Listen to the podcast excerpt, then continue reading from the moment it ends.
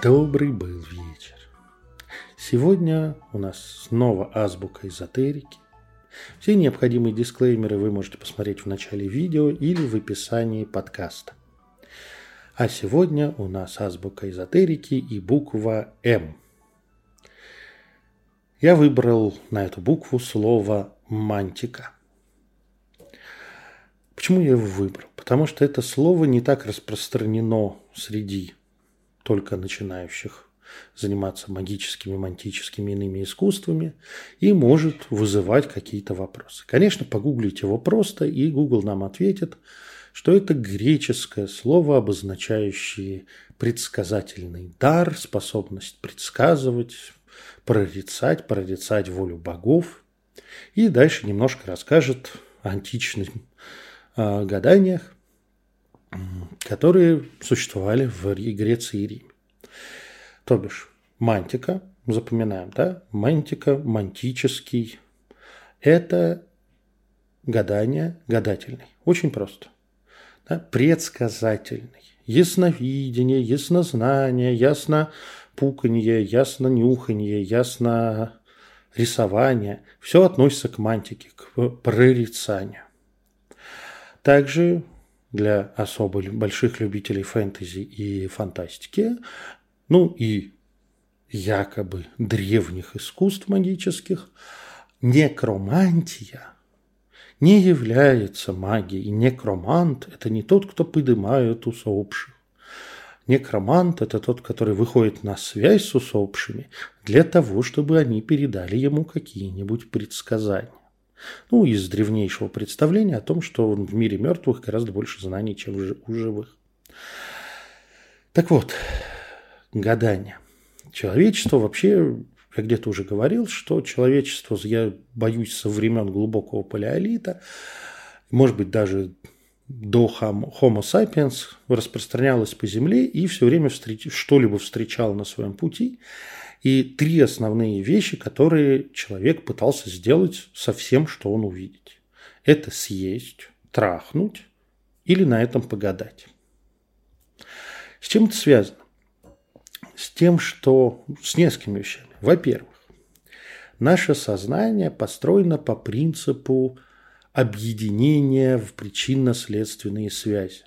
Ну, логично про лучше ошибиться и принять некий знак, что леопард под веткой и съебаться, чем не ошиби, э, как говорится, усомниться в данном предсказании и быть съеденным, даже если, как говорится, если он там окажется.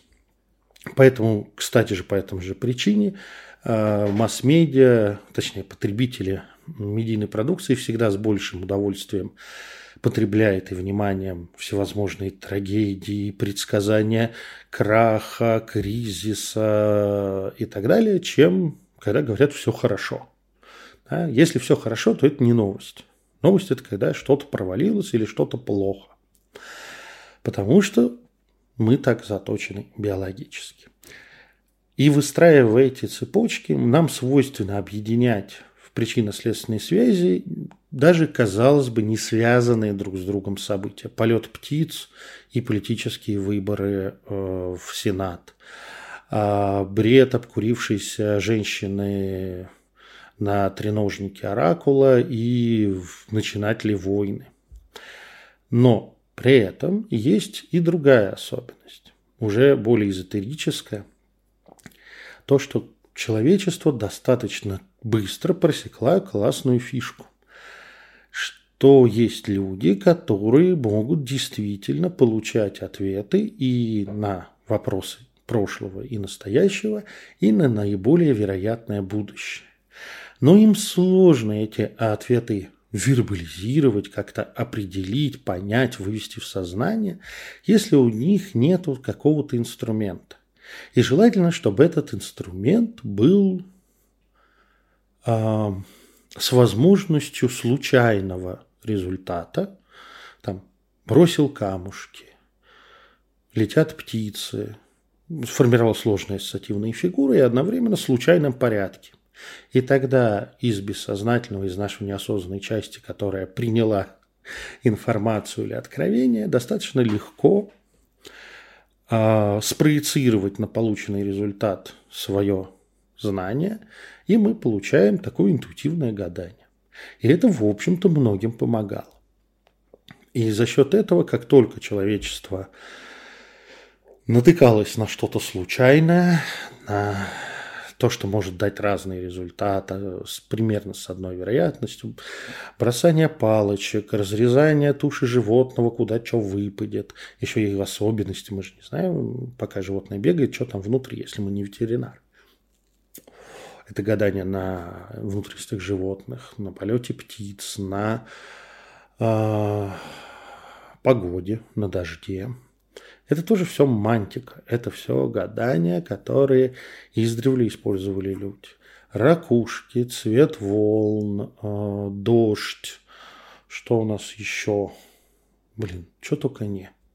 Да, прошел э, следы на снегу есть, и по форме следов зайцев тоже есть, кстати, гадания у наших северных товарищей. Еще одна вещь. Человеку приходилось общаться с духами мест, предметов и так далее. То бишь, нужно коммуницировать с природой и получать ответы от духов. Далеко не со всеми духами легко договориться на языке человеческом. То ли духи не понимают, то ли ты дебил. Но знаки, а гадание по знакам, которые дает тебе окружающий мир, это тоже мантика. И знаки тебе дают боги, духи и так далее. При этом работает это не только у эзотериков, но и у простых нормальных людей. Например, когда ты направляешься в лес, особенно если он большой и опасный, и в метре от тебя падает огром поперек дороги большая ветка, внезапно, то только, как говорят в анекдотах, белый человек а, переступит ее и пойдет в лес дальше. Как бы тебе дали предупреждение. И чтение знаков окружающего мира – это один из важнейших составляющих человеческой жизни. Тот, кто к ним прислушивался, тот в большей степени был успешен. Что закрепило данное поведение?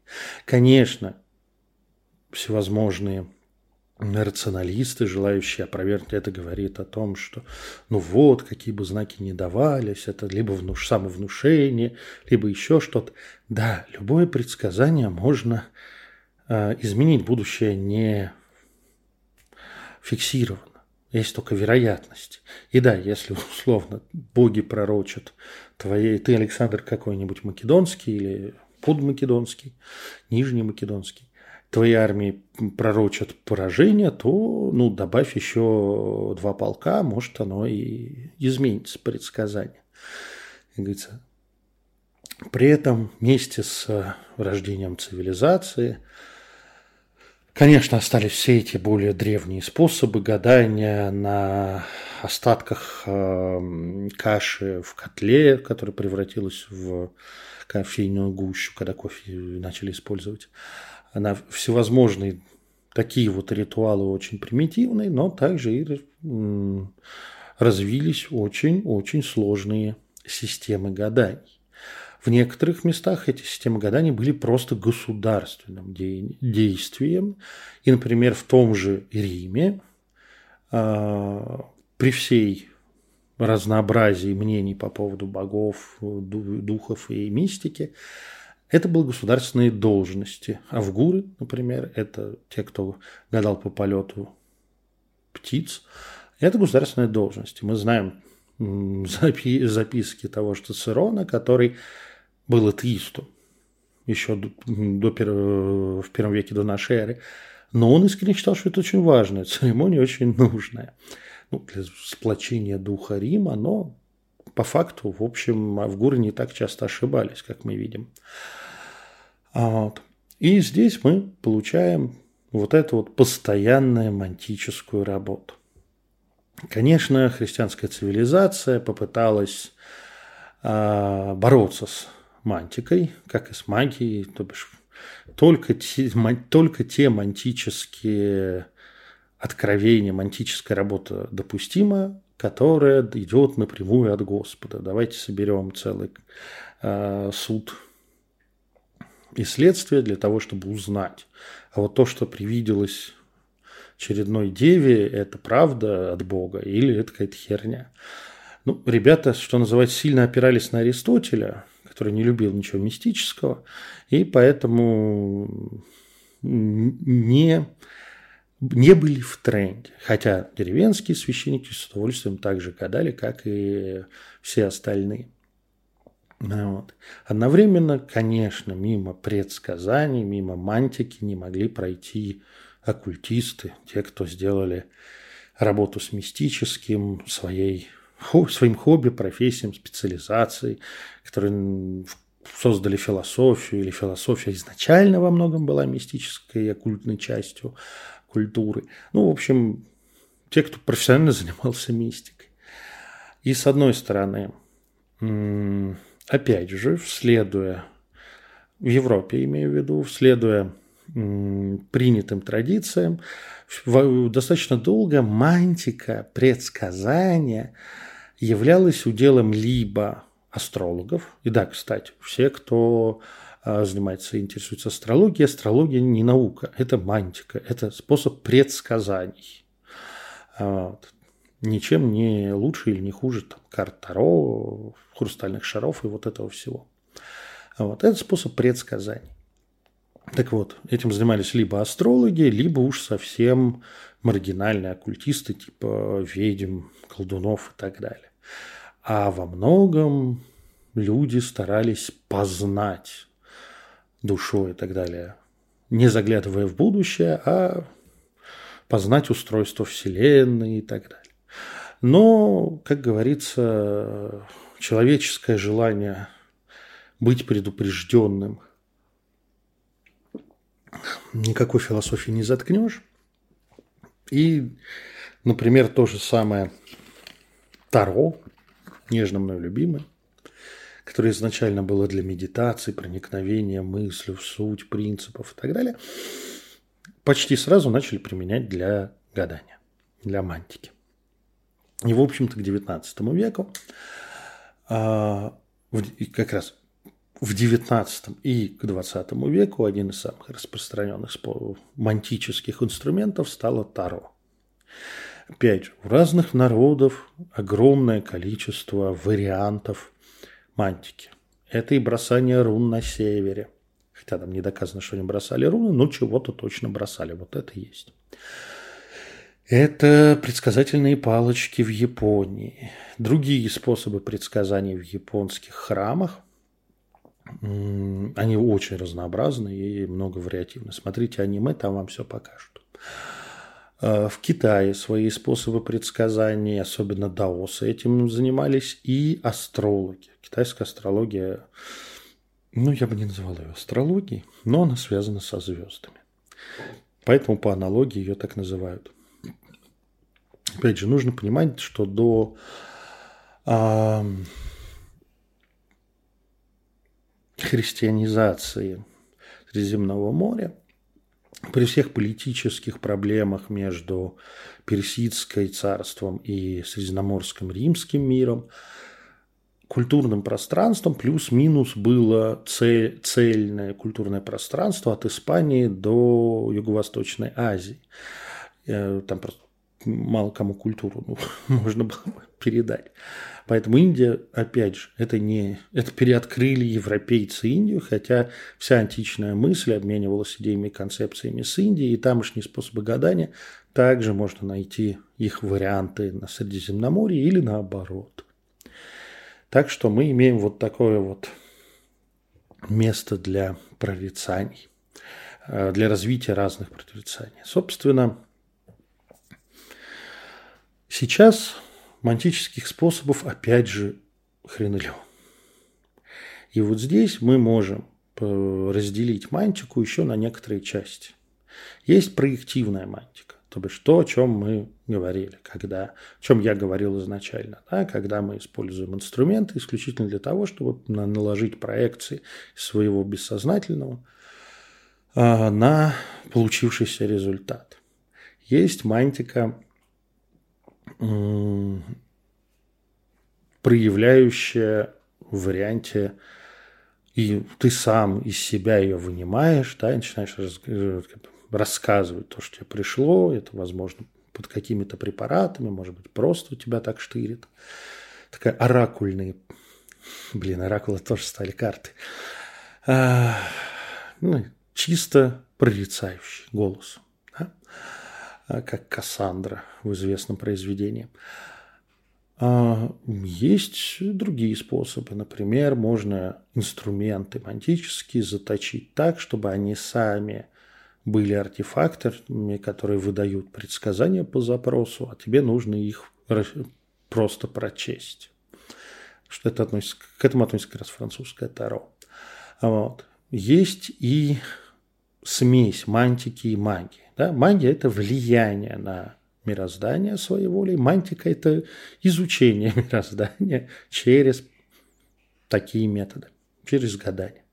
Вот. Например, руны являются манти, мантико-магическим инструментом, и делая каждый бросок рун, ты фиксируешь ту ветку вероятности, то есть добавляешь ей, повышаешь ее вероятность, которую тебе ответили, потому что это маги, прежде всего магический инструмент.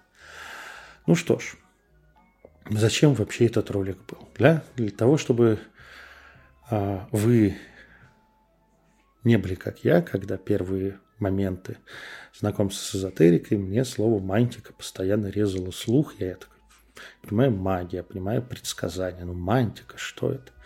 А в как-то приличном оккультном сообществе принято использовать этот термин. А у нас азбука. Ну что ж, Подписывайтесь на мой канал, подписывайтесь на мой канал в Телеграме Сильвера Мэй, ставьте лайки, как-то еще реагируйте в подкастах, я не знаю, как вы там реагируете. Подписывайтесь на этот подкаст. И доброго вам сумрака.